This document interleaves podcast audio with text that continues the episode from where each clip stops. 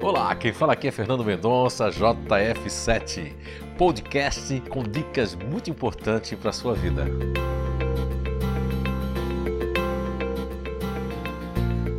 Olá, estamos de volta com mais um episódio da série Mecanismos Cognitivos, né? O cérebro diferentes caminhos.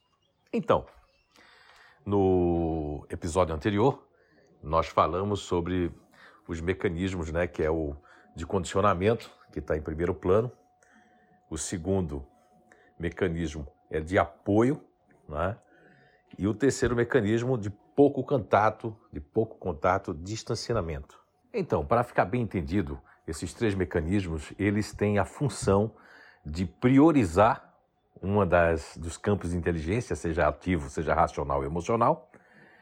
E o segundo plano ali, que é o, o o apoio, ele tem, já está dizendo o próprio nome, né? Ele apoia e ele fica como segundo plano para ser utilizado. A natureza assim quis, né?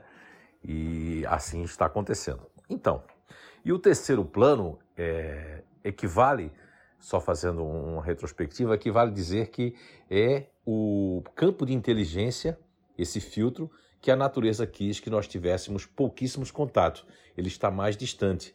Vamos dar um exemplo para vocês. A pessoa pode ter o primeiro plano ativo, o segundo plano racional ou emocional, ok? Ou um desses racional e emocional no terceiro plano.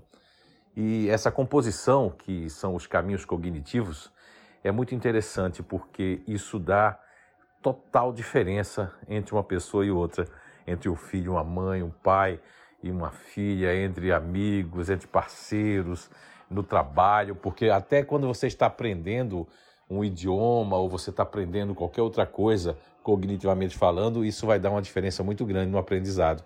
As pessoas que, que vamos dar uma ideia assim, elas são ativas no primeiro plano, a visão de mundo delas é completamente é, através dessa, né, desse campo, desse filtro ativo percebendo a vida, entendendo as coisas, gostam que os professores ou, ou que as pessoas sejam bastante dinâmicas ao explicar as coisas, que não se perde tempo. Olha só, então já dá uma diferença cognitiva muito grande no aprendizado, no treinamento dentro de empresas e quando na descoberta, né, inteligências naturais humanas do Inato, eh, eu percebia que os treinadores que eram mais ativos, eles também não queriam perder muito tempo, queria que as pessoas entendessem logo porque também eles entendiam logo. E percebi que os instrutores, treinadores, né? Eu fiz há muitos anos atrás um curso chamado que eu, eu ministrava, é Treinando Treinadores. E eu percebia já nas três inteligências né, dos caminhos cognitivos que as pessoas que eram muito racionais, elas tinham uma didática muito mais calma, é, explicando os detalhes, mínimos detalhes. E quando tinha do outro lado as pessoas que cognitivamente têm o primeiro plano ativo, que é esse campo ativo, esse filtro, elas não tinham paciência, elas já ficavam já esgotadas, estressadas, porque elas queriam que a pessoa fosse mais dinâmica, né? E quando tem os instrutores, né, aquelas pessoas que treinam, os professores de uma maneira geral, que eles têm o emocional em primeiro plano, né? Eles querem o, o, a relação, quer saber se a pessoa está entendendo bem. E quando eles são emocional para dentro, que são críticos, estão percebendo que as pessoas não estão prestando atenção. Isso deixa eles também muito, muito chateados. E as pessoas que não são emocionais, que são mais frias, racionais, quando estão tendo né, esses treinamentos com as pessoas emocionais, que têm em primeiro plano o campo, o filtro emocional, elas se sentem desconfortáveis porque elas não queriam queriam detalhes mais técnicos, queriam uma coisa mais fria, uma coisa mais direta, mais objetiva, né? Olha só como os caminhos cognitivos no dia a dia das nossas vidas, eles têm uma influência muito grande, seja na motivação ou no estresse de cada um de nós. Seja para deixar o aprendizado mais aberto, mais entendível, ou seja para bloquear para que as pessoas não tenham esse aprendizado. Eu tenho muitas pessoas de diversos é, grupos de inteligência, naturais de inteligência, né, que são GNIs, que fazem parte da inteligência ativa, ou racional, ou emocional, que tiveram bloqueios para aprender outras línguas por conta disso. Porque a pessoa que eles estavam tendo o, o contato é, que estavam, estavam ensinando a eles, ela era totalmente antagônico, né? Mas como resolver isso então? Olha só, quantos quantos cursos de inglês ou cursos de pós-graduação as pessoas é, é, têm assim evasão escolar, deixam de ir, não querem mais ir. Não é só por problemas de, de trauma, é problema mesmo de, de antagonismo.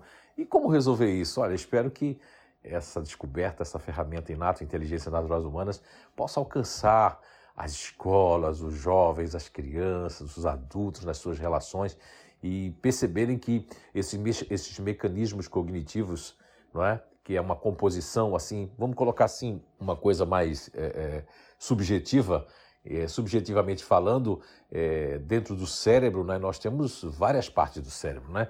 Como falei no, no episódio anterior, fazendo o link entre o filósofo Sócrates, o filósofo Platão, o Dr. Paul MacLean, né, com as três camadas dos três cérebros trinos, né, ou triunos.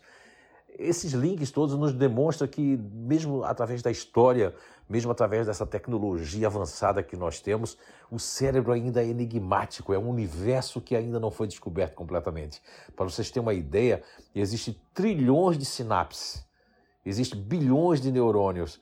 E na descoberta que, que eu fiz, eu percebi que nós, quimicamente, os neurônios químicos, que no próximo episódio eu vou estar falando um pouquinho mais agora, vou abrir aí alguns grupos naturais de inteligência e vamos também, é, no próximo episódio, já é, focar é, o que que isso acontece, como eu já comecei agora, no dia a dia, né? Por exemplo, as pessoas ativas, já falamos agora dos treinamentos, dos, da recepção do conhecimento, como é, que, como é que se faz. Nos racionais também falamos sobre os treinamentos e como eles gostam de receber o conhecimento, as informações, e os emocionais também, como eles gostam de receber o conhecimento e as informações. Você fazer a distinção desses três caminhos fazer essa distinção, você como professora, como professor, você que é pai, é mãe, você que trabalha com pessoas como coach, como psicólogo, como psiquiatra, isso é muito importante para o atendimento a essas pessoas que só que todos nós somos tão diferentes, né? E os nossos caminhos são diferenciados. O nosso aprendizado, a forma como com a visão de mundo, ela vai ter uma uma mudança enorme. Eu vou dar um pequeno exemplo aqui. Eh, nós temos aqui o nervo óptico e temos o, ali o, o globo occipital ali lá atrás, né? Que recebe essas informações através da visão dos olhos. E você vê que existe um grupo natural de inteligência. Existem uns quatro que tem isso, mas eu vou dizer aquele principal, que isso é, isso é rápido, é questão de milésimo de segundo. Nós nominamos de fazedores. Eles conseguem entrar na, na sua casa, no seu lar, e dentro de milésimos de segundo perceber uma coisa fora do lugar, uma coisa suja. Isso, os olhos deles parece que puxam para esse lado. Isso a natureza quis assim. Então são percepções. Então essa pessoa, assim como ela tem essa rapidez para a observação dos detalhes, dos pequenos detalhes, dos micro detalhes, ela também vai ter uma rapidez na, na impaciência de receber uma informação, se for de forma ah, muito demorada, eh, de forma que ela já entendeu e não sabe como dizer ali que já entendi para não ser mal educado ou mal educada. É só, isso aí é só um pequeno exemplo que eu gostaria de trazer para vocês. Existem mais 11 exemplos para a gente dar, então vamos seguindo aqui com essa série dos mecanismos cognitivos, desejando para vocês aí tudo de bom, um bom dia, uma boa tarde, uma boa noite e que possamos todos nós é, passarmos por essa pandemia de maneira lúcida, mas também sem perder né, o nosso equilíbrio. Então, tudo de bom e até o próximo episódio. Um abraço.